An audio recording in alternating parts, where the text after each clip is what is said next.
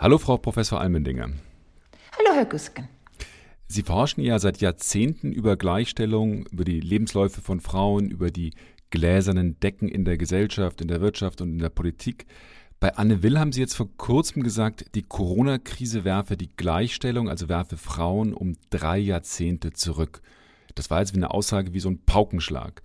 Was genau wird da zurückgedreht? Nun, äh, bei der Frage von Anne Will habe ich mich spontan erinnert an ein Gutachten für den Bundestag 1984, wo wirklich die gleichen Probleme beschrieben wurden, die wir jetzt auch haben, nämlich die äh, mehr oder weniger alleinige Aufgabe äh, von Frauen, sich um Kinder und Küche und Familie zu kümmern. Damals gab es auch die Kirche stärker als heute. Und das ist die Situation, die wir jetzt leider auch haben. Jetzt, wo die Schulen äh, geschlossen waren über eine lange Zeit, äh, wo es keine Kindertagesstättenmöglichkeiten mehr gab und äh, wo Männer sich doch um wesentlich weniger gekümmert haben, als Frauen es getan haben und tun. Dieses Gefühl hatte man ja länger, dass, dass man das, dass, dass Frauen jetzt in diese Rolle zurückgedrängt werden. Äh, Sie haben jetzt dazu Daten. Was sind das für Daten und was lässt sich daraus ablesen? Wir haben äh, sehr früh gestartet, äh, eine Online-Befragung, Corona-Alltag heißt diese. Mittlerweile haben da weit über 10.000 Personen dran teilgenommen. Wenn wir uns dann anschauen, nur Personen, die erwerbstätig sind und dann Personen, wo beide Elternteile erwerbstätig sind. So sehen wir ganz eindeutige Ergebnisse, nämlich dahingehend, dass Frauen wesentlich stärker als Männer ihre Arbeitszeit reduzieren und dass sie wesentlich mehr als zuvor für Kinder und Haushalt zuständig sind. Und ähm, das ist alles dann natürlich kondensiert, insbesondere auf alleinerziehende Frauen, die eigentlich gar keine Vereinbarkeit mehr leisten können, weil sie ganz auf die Familie zurückgeworfen sind.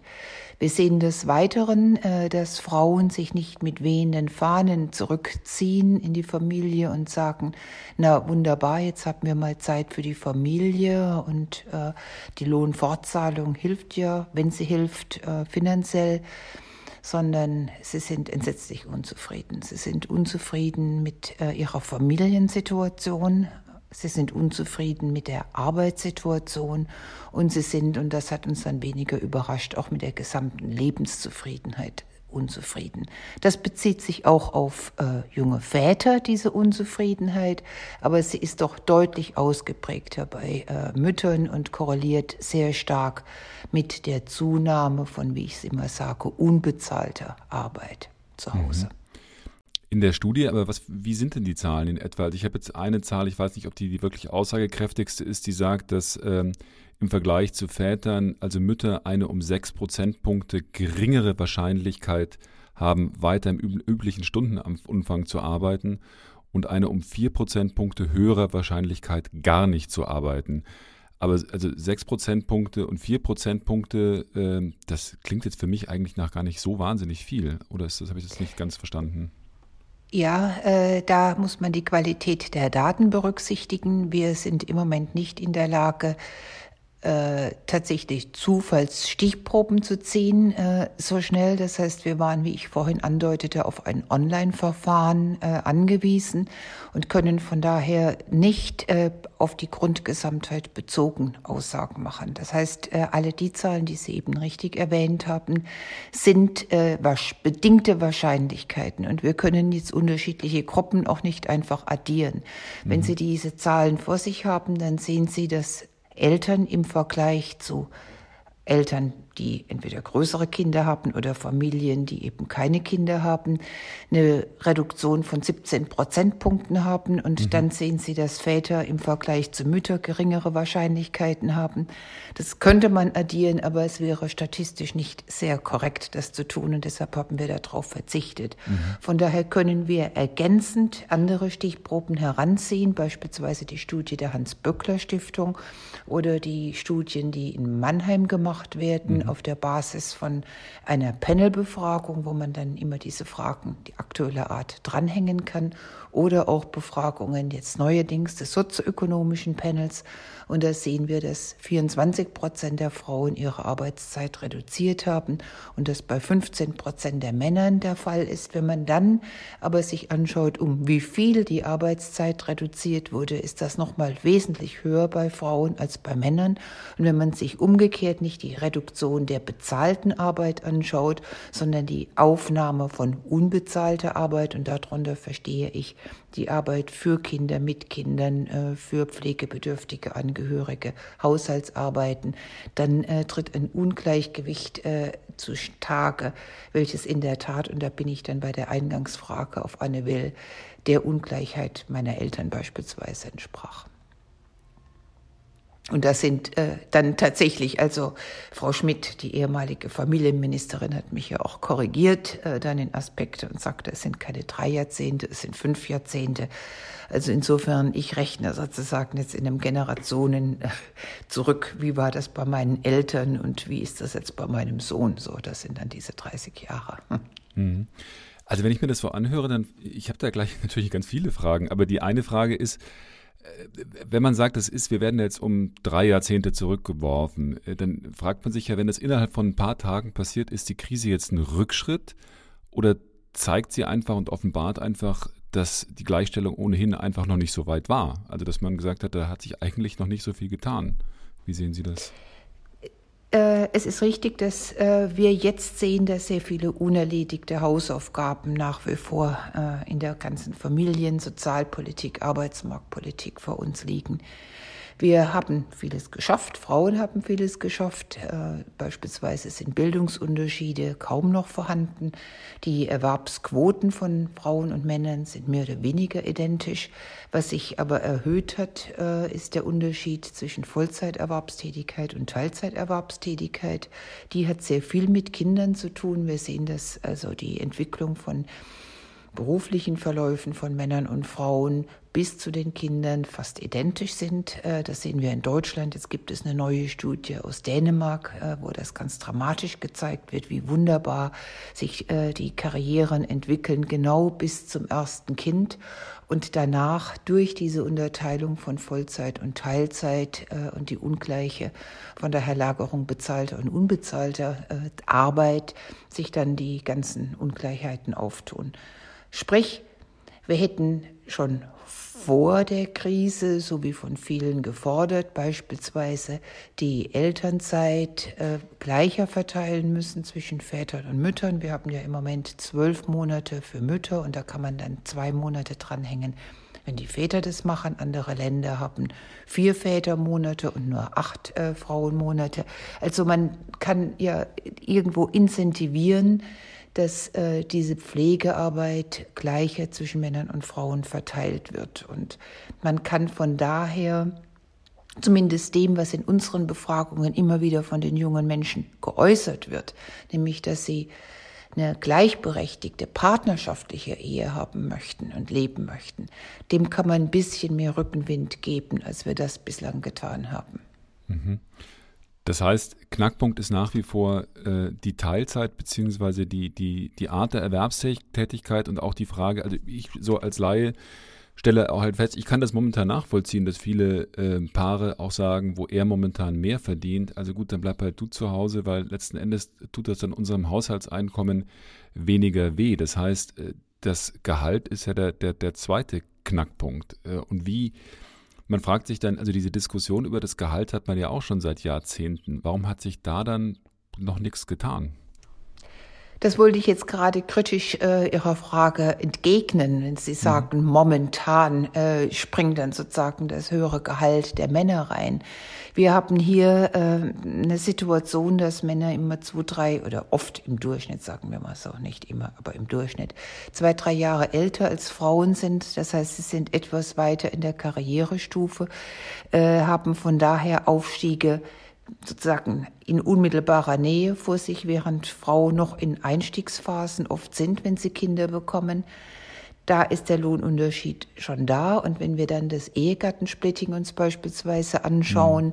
dann sehen wir das äh, hier schon vor der Krise. Und das ist jetzt nicht, was momentan sozusagen Entscheidungsprozesse beeinflusst, äh, sondern es ist durch unser Steuersystem eigentlich schon immer so, zumindest äh, seit Bismarcks Zeiten ist das so, äh, dass äh, die äh, kostenlose Mitversicherung bei, und dieses Ehegattensplitting starke Incentivierungen sind, dass eine Person im Haushalt weniger Stunden arbeitet, weniger verdient als die andere. Und das ist sehr geschlechtsspezifisch verteilt mit Männern und Frauen, mit Männern diejenigen, die dann weiterarbeiten. Und wenn wir uns dann Lebensverlaufsdaten anschauen, also nicht nur Bestand äh, in einer gewissen Zeit, zu einem bestimmten Zeitpunkt und einem bestimmten Land, sondern ganze Lebensverläufe, dann sehen wir, dass äh, es in der Tat diese Arbeitszeiten sind, die dann ein niedrigeres Risiko, wie man dann statistisch so schön sagt, äh, mit sich bringen, Karrierefortschritte zu machen, weil Teilzeit immer noch bestraft wird. Wir sehen auch, dass Teilzeit eine der Ursachen sind für diesen Unterschied in der Stundenlöhnen oder in der Stundenbezahlung von äh, Männern und Frauen. Und das ist natürlich ein Grund ist, warum diese massiven Unterschiede immer noch in den Renten aus äh, eigener Erwerbsarbeit bestehen. Mhm. Das heißt, im Kern haben, weil ich habe gelesen und habe gehört, dass Frauen, also das ist schon offensichtlich eine Änderung auch in vielen DAX-Unternehmen, dass Frauen es ja durchaus geschafft haben, in den letzten Jahren, sagen wir mal, die untere und mittlere Management-Ebene vorzudringen, aber eben auch nicht in die Top-Management-Ebene. Die DAX-Konzerne sind da immer, immer, immer das Beispiel. Und das heißt, die, der Bruch ist nach wie vor das, das erste Kind dann, das dazu führt, also du stehst dann vor der Wahl voll, weiteren Vollerwerb oder Teilzeit und Teilzeit bedeutet Karrierenachteile. Ist das so richtig? Das ist äh, richtig. Im Englischen gibt es da schon seit Ewigkeiten einen wunderbaren Ausdruck, auch bezogen auf dortige international tätige Unternehmen, der sogenannten Mummy Tracks, äh, die dann mit einer reduzierten äh, Vollzeit durchaus Karrieregewinne versprechen, die aber dann bis ins mittlere Management, aber nicht äh, an der sogenannten gläsernen Decke äh, schrauben. Und äh, das äh, würde nur dann gehen, wenn wir mit der Arbeitszeit auch bei Männern verhandeln würden und die reduzieren. Also eine gleichere Verteilung würde für mich nicht heißen, das, was wir über die letzten Jahrzehnte versucht haben, Frauen immer ähnlicher Männern zu machen und äh, auf ein Haushaltsmodell hinzugehen, wo man von einer hundertprozentigen Männererwerbstätigkeit und eigentlich null Prozent Frauenarbeit oder maximal so ein bisschen Zuarbeit von Frauen hingeht zu zweimal hundert Prozent, also quasi das Erwerbsvolumen verdoppelt. Das äh, ist nicht das was gesellschaftlich gesund ist, meines Erachtens. Das kann ein Haushalt nicht leben mit den zwei großen Vollzeitarbeiten, die ja bei Führungspositionen insbesondere da notwendig sind, sondern da muss man sich unterhalten über neue Arbeitszeitmodelle für Männer und weniger über mehr Vollzeit für Frauen. Sie haben das ja schon seit Jahren befürwortet, neue Arbeitszeitmodelle. Auch ich glaube, Sie haben auch mit einer Wochenarbeitszeit, wenn ich das richtig mich richtig erinnere, von 30 oder 32 Stunden dafür argumentiert. Die Manuela Schwesig hat das ja kurz aufgegriffen, als die Familienministerin war. Aber das ist ja alles, also die Ideen liegen ja auf dem Tisch. Es ist ja nicht so, dass da noch nicht drüber nachgedacht worden ist. Ähm, wie erklären Sie sich das denn, dass, dass das einfach bisher nicht umgesetzt wird? Also wir haben ja kein Erkenntnisproblem.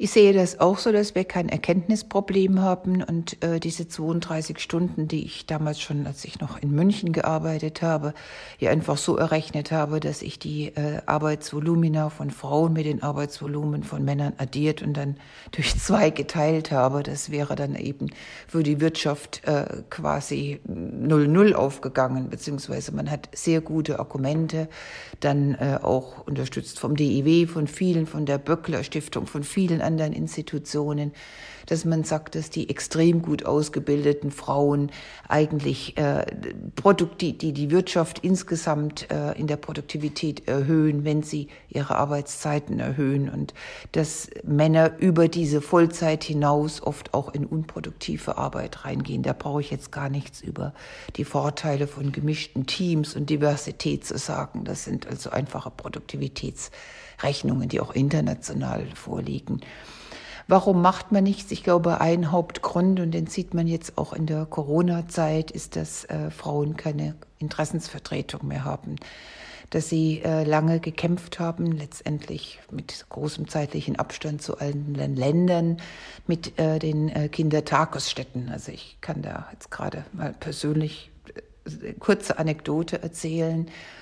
Mein Sohn musste jetzt dafür seine äh, Schlussstaatsprüfungen, alle möglichen Geburtsurkunden und so etwas äh, einreichen und fand dann in diesen alten Unterlagen also eine Petition von mir an den Senat von Bremen, wo wir damals wohnten, dass doch mein Sohn bitte äh, ab dem Alter von 1,5 Jahren in eine Kindertagesstätte aufgenommen wurde. Und es wurde dann abgelehnt mit dem Hinweis, dass ich als Professorin ja nur ein Lehrdeputat von neun Stunden habe. Also das hat sich natürlich geändert äh, zwischen 1994 und äh, dem Jahr 2020, dass Kinderbetreuungen jetzt äh, flächendeckend da sind, sind noch nicht qualitativ gut, dass sie oft auch für bestimmte äh, Familien kostenfrei sind. Äh, aber es hat sich nichts geändert an dieser Ungleichheit äh, in äh, den Arbeitszeiten. Und, und so gesehen war die, die, die Politik in der Corona-Krise ja massiv frauenfeindlich. Die Diskussion über die Kitaschließungen, die läuft ja schon seit Wochen, dass man sagt, das schadet einzig und allein oder oft vor allem Frauen. Oder sehen Sie das anders? Ich habe da überhaupt kein Verständnis dafür, muss ich ganz ehrlich sagen. Wenn wir so eine Krise haben, dann wissen wir, dass es äh, mindestens zwei ich denke, drei große Bereiche gibt. Der eine Bereich ist natürlich äh, der gesellschaftliche Zusammenhalt insgesamt. Also wie geht eine gesamte Gesellschaft in dem Miteinander um? Der zweite Bereich, äh, der auch meines Erachtens ganz, ganz wesentlich ist, ist, wie halten Familien zusammen? Wie sieht der häusliche Bereich aus, der Wohnbereich? Der dritte Bereich ist, wie sieht es mit der Erwerbstätigkeit aus? Und wir haben uns hauptsächlich konzentriert auf wirtschaftliche Belange, auf die Erwerbstätigkeit, ohne zu sehen, dass natürlich die ganze Erwerbstätigkeit äh, steht und fällt, auch mit dem häuslichen Bereich. Und äh, da ist die Familienpolitik mir immer noch wie so eine Art Gedöns, um jetzt mal Herrn Schröder noch mal zu zitieren, vorgekommen. Etwas, was man erstmal weit weggeschoben hat, äh, so als ob diese Interdependenzen äh, von gesellschaftlichem, häuslichen und beruflichen Bereich gar nicht vorhanden wären. Hm. Und die Familienministerin Franziska Giffey war ja oder ist ja noch gar nicht auch, gar nicht in diesem Corona-Kabinett. Also damit war ja auch ein klares Signal, wie wichtig das, äh, für wie wichtig das gehalten wird, was da passiert. Und ähm, Lobby, äh, wie die Bundesliga, äh, haben äh, Gleichstellungsinteressen ja auch nicht. Ja, mir, ich habe das jetzt ja in der Tat, wie Sie auch sagen, schon seit, seit Wochen formuliert, dass es mittlerweile ja auch Eltern nicht mehr zu vermitteln ist und insbesondere Frau nicht mehr zu vermitteln ist. Und wir reden jetzt hier über Geld, also wir reden jetzt über die Lohnfortzahlungen für Eltern. Äh, wenn man beide Elternteile nimmt, sind es dann zwölf Wochen. Das ist wichtig und für bestimmte Familien ist es natürlich überlebenswichtig.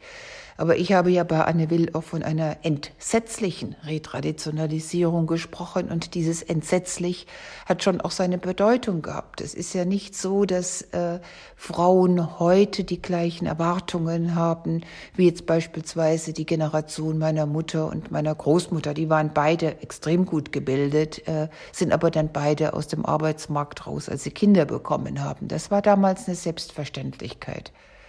Das ist heute keine Selbstverständlichkeit mehr. Frauen haben ein Recht auf Erwerbstätigkeit, haben ein Recht auf ein Stück eigenes Leben und äh, brauchen mehr als Geld. Sie brauchen auch Zeit. Und wenn ich Ihnen sage, wie viele Zuschriften ich bekomme, wo Frauen mir dann sagen, sie haben Kinder, im Alter von drei und vier Jahren. Äh, sie haben das Geld, weil sie weiter im Homeoffice irgendwie beschäftigt werden, also nicht äh, jetzt weniger verdienen als vorher. Sie haben einen gut verdienenden Mann.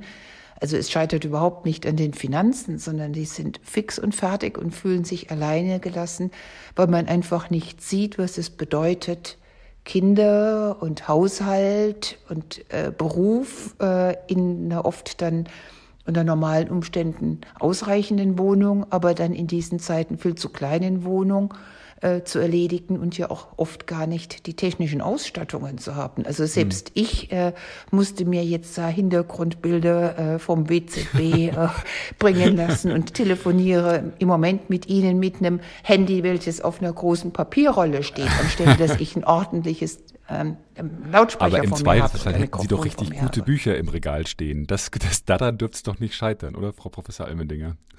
Ja, aber dann äh, ist, äh, das haben wir ja vorhin ausprobiert in diesem Technikcheck, weil dann das Mikrofon des Handys auf diesen Büchern steht und das absolut keine gute äh, Tonqualität ergibt. Habe ich vorhin gelernt. aber das, sie, es gibt ja mehrere Beispiele, die auch zeigen, wie Frauen in der Krise plötzlich auch aus der öffentlichen Diskussion verschwinden. Also es gibt diesen, Sie hatten angeführt, dass plötzlich weniger Forscherinnen bei Fachzeitschriften Beiträge einreichen. Äh, Julia Jeckel, meine Ober-Oberchefin, die Geschäftsführerin von Gruner und Ja, hat eine ähnliche Beobachtung gemacht. Die hat festgestellt, dass plötzlich, plötzlich weniger Frauen in den Videokonferenzen gegenwärtig sind und sagte, plötzlich in der Krise sind alle Frauen weg, obwohl die eigentlich schon zum Teil in Führungspositionen sind, also präsent sind.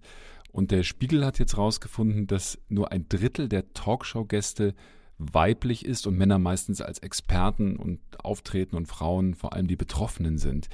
Das ist ja, das wirkt ja alles wie so ein, wie so ein Schock, der, der da jetzt plötzlich, äh, wo 20 Jahre Feminismus und auch Gleichberechtigung plötzlich weggerissen werden. Was folgt denn daraus?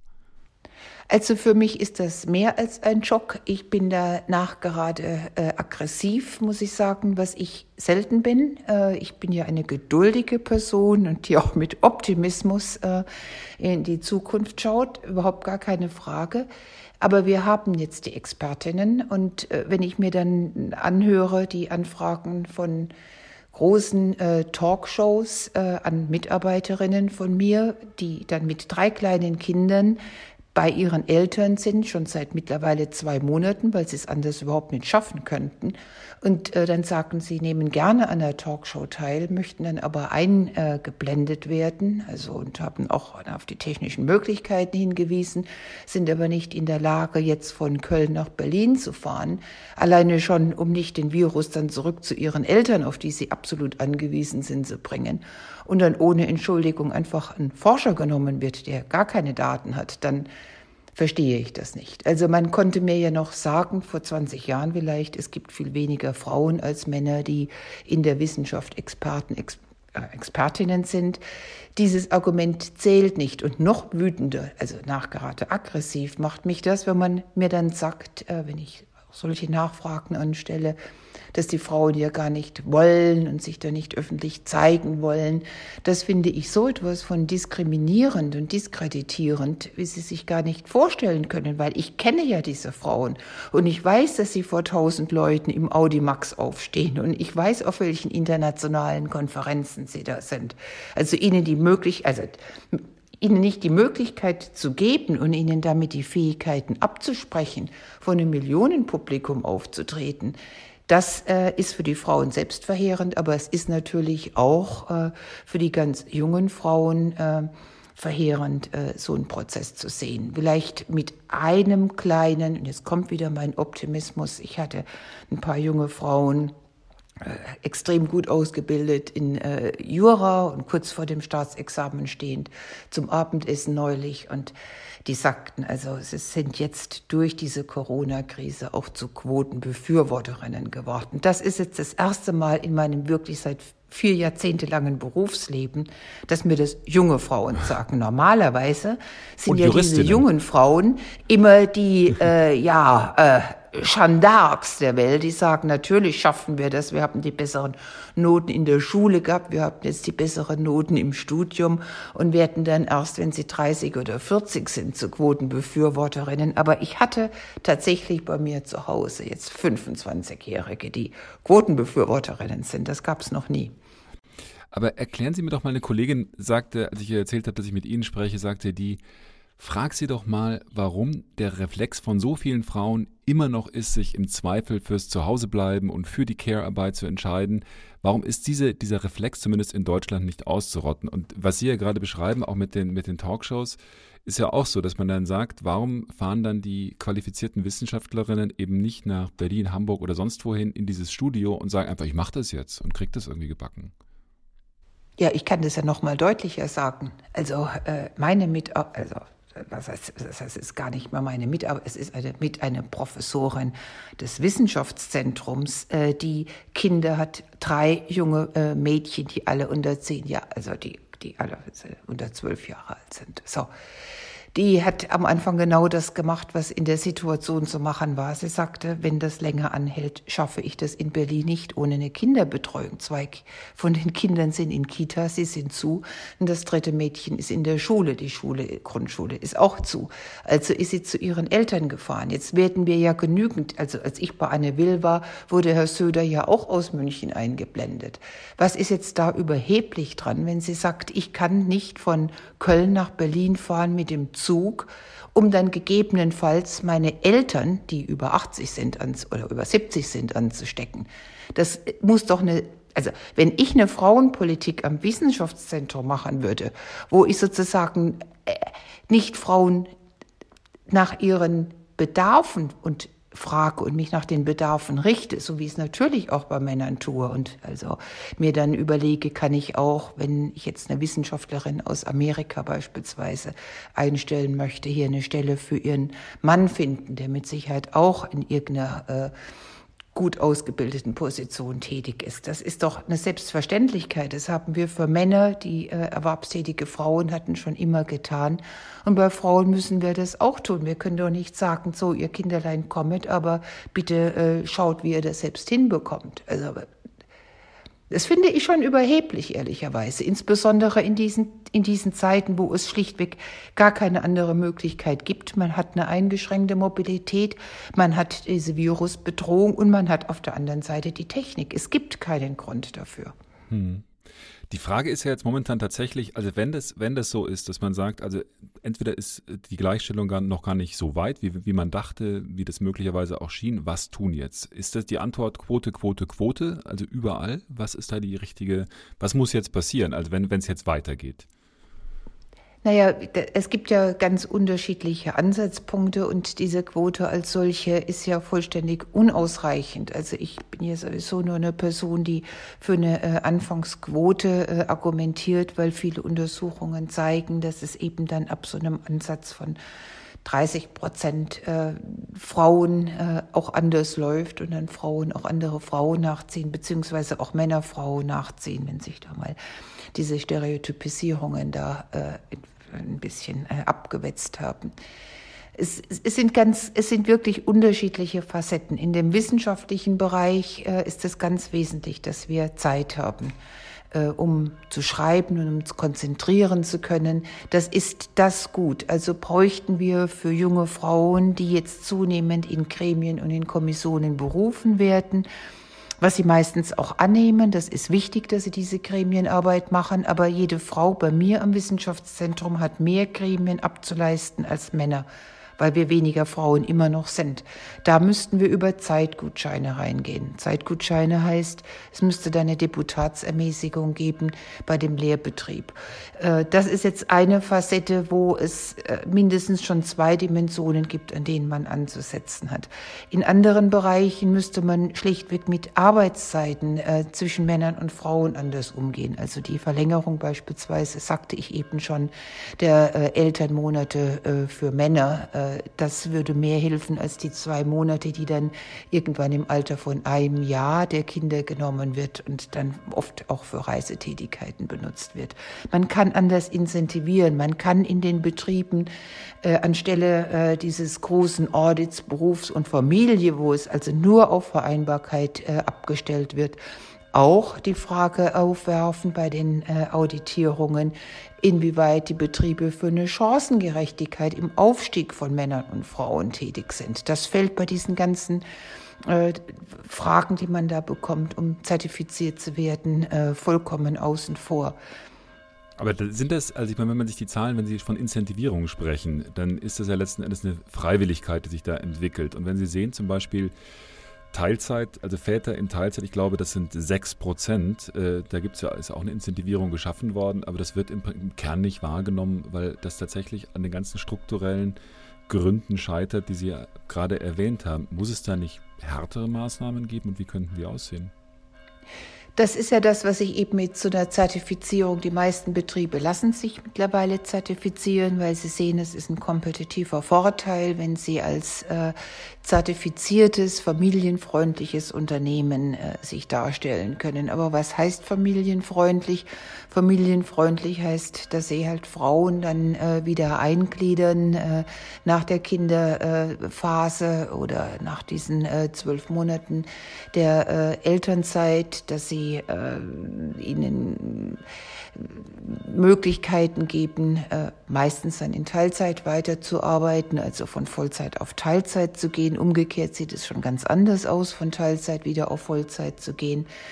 Wir hören von allen Männern, die wir, wir haben riesige, für die Hans-Böckler-Stiftung eine riesige Befragung gemacht 2015, wo wir Paare befragt haben, bevor sie Kinder bekommen haben und dann, nachdem sie die Kinder hatten, die gleichen Paare befragt haben. Da sehen wir, dass Männer eigentlich offen sind für Teilzeit, dann aber äh, ein bisschen dann auch, was heißt ein bisschen, vehement zurückscheuen, weil sie äh, betrieblich dann gesagt bekommen, naja, also da ist er offensichtlich nicht so weit her mit äh, den Karriereaspirationen und dann auch anders behandelt werden, dann nicht mehr in diese äh, Top-Ranks da kommen, äh, High-Potential-Groups da kommen. Also es ist, ich stimme Ihnen zu, es, es ist äh, auf der einen Seite so, dass, dass die jungen Frauen und die jungen Männer nicht äh, mit einem durchgedrückten Rücken für ihre eigenen Überzeugungen gerade stehen. Dass wenn es dann Knall auf Fall kommt und die Kindertagesstätte ebenso nicht von den Stunden her geschnitten ist, dass es eine Vollzeiterwerbstätigkeit erlaubt, beziehungsweise Frauen sagen, wie soll ich denn äh, Vollzeiterwerbstätig sein, einkaufen gehen können, Reinigungen wegbringen können. Es ist ja alles enorm viel Arbeit. Es ist ja nicht nur die Kindererziehung. Es ist ja einfach viel Arbeit. Und nicht umsonst hat man den Sozialstaat in Deutschland so geschnitten, dass es eben diese ja eigentlich Einerwerbstätigkeit ist und maximal so eine Zuverdienungs äh, ja, gab äh, von einer zweiten erwerbstätigen Person im Haushalt. Ja, ich finde es total Ich weiß nicht, ob ich da, wenn, wenn Sie vorhin Ihre Kollegin da äh, zitiert haben, dass so der Reflex ist, dann äh, gehe ich dann auf kürzere Arbeitszeiten. Ich würde das nicht als Reflex ansehen. Ich würde das als äh, eine, eine als, als nicht gegebene alternative Strukturen ansehen. Deshalb finde ich das auch immer mit diesem Frauen wählen dann Teilzeit oder Frauen wählen dann Berufe, wo sie leicht auf Teilzeit gehen können. Ich finde das angesichts der Strukturen, die wir haben, der Steuergesetzgebung, dessen, was wir immer noch an Vorbehalten haben, von Frauen in Führungspositionen, was wir immer noch an Vorbehalten haben, äh, einer äh, Karriere, äh, die dann mit einer geringeren Vollzeit äh, sozusagen sich entfaltet und der Vorbehalte massivste Art, dass man sich Führungspositionen auch teilen kann das wird ja da alles äh, dann außen vor geschoben und rein individualisiert auf die Wünsche von Frauen, die sich natürlich den Gegebenheiten anzupassen haben. Hm. Na, die, die Frage, die da mitschwingt, ist natürlich, inwieweit sind Frauen auch zum Teil dann selbst schuld an der Situation, in der sie sind, dass sie da quasi in eine schwächere Position reinkommen, was eben die Teilzeitlage betrifft oder äh, das Einkommen betrifft. Das äh, schwang bei der Kollegin auch mit, dass sie sagte, also das liegt tatsächlich ja, die Erkenntnisse sind ewig da, die, die Ausbildung ist da und trotzdem gehen mehr Frauen immer in Teilzeit und trotzdem gibt es viele sehr gut ausgebildete Frauen. Das basiert jetzt allerdings eher auf einer anekdotischen Evidenz, die jetzt in der Situation sagen, na gut, dann stecke ich halt zurück. Und ich glaube, dass die, die Frage kommt auch aus dem Frust, dass man sagt, warum passiert das dann trotz allem immer noch?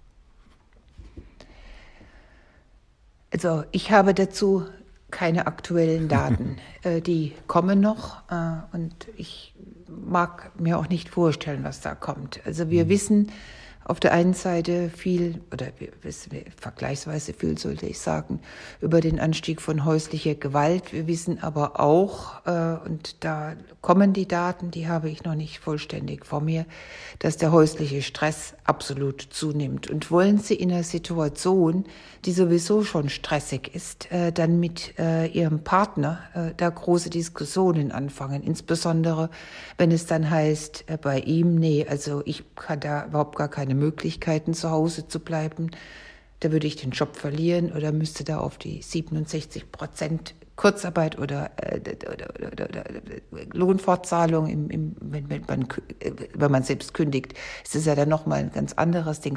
Also hier stehen ja richtige Rahmenbedingungen gegen die Frauen, gegen die sich sich dann durchsetzen müssten. Und dann hätte man also Familien, ich kenne solche Familien, wo Frauen sagen, nee, das sehe ich überhaupt nicht ein. Ich arbeite in meinem Beruf weiter, auch wenn ich von meinem Arbeitgeber die Möglichkeit hätte, ins Homeoffice zu gehen. Ich möchte weiter äh, in äh, den Betrieb gehen. Die, denen geht es dann ganz miserabel. Also die sagen es eigentlich äh, Funkstille äh, zwischen mir und meinem Partner, weil äh, ja, jetzt halt überhaupt nichts mehr läuft. Hm.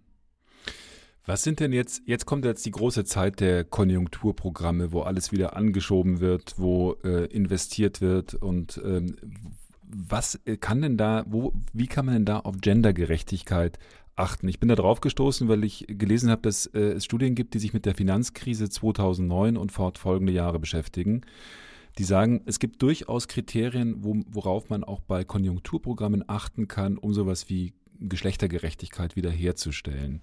Was, sind, was ist da wichtig für Sie? Ja, das äh, ist äh, in der Tat auch etwas, was ich äh, fordere. Man sagt im Englischen dazu dieses Gender Budgeting, dass man bei den ganzen Finanzhilfen, bei den ganzen Konjunkturprogrammen sich immer anschaut, nicht nur, also wenn man das überhaupt tut, aber ich hoffe, dass man das tun wird, wie wirken diese Programme äh, auf Personen, die in niedrigen Einkommensbereichen und auf Personen, die in höheren Einkommensbereichen oder in unterschiedlichen Jobs arbeiten, sondern wie wirken diese Programme unterschiedlich für erwerbstätige Frauen und erwerbstätige Männer. Also Beispiel, wenn Sie etwas im Gastronomiesektor tun, da ist das, die Verteilung zwischen Männern- und Frauentätigkeiten so ungefähr bei 50-50. Wenn Sie was äh, für die Verkehrsindustrie tun, da ist der Frauenanteil bei 25 Prozent. Also das betrifft dann wesentlich mehr Männer. Und das ist das, was damit gemeint ist, dass man einfach durchdekliniert, auf welche Tätigkeiten treffen dann solche Konjunkturprogramme und sind in diesen Tätigkeitsstrukturen eher äh, Männer, sind dort eher Frauen, wie sieht es in der Alterszusammensetzung aus und in der sozialen Komposition. Insofern müsste man, sollte man äh, eben nicht nur auf äh, Geschlecht schauen, sondern eben auch auf die äh, sozialen Ungleichheiten äh, in der Bezahlung von Personen egal ob Mann oder Frau.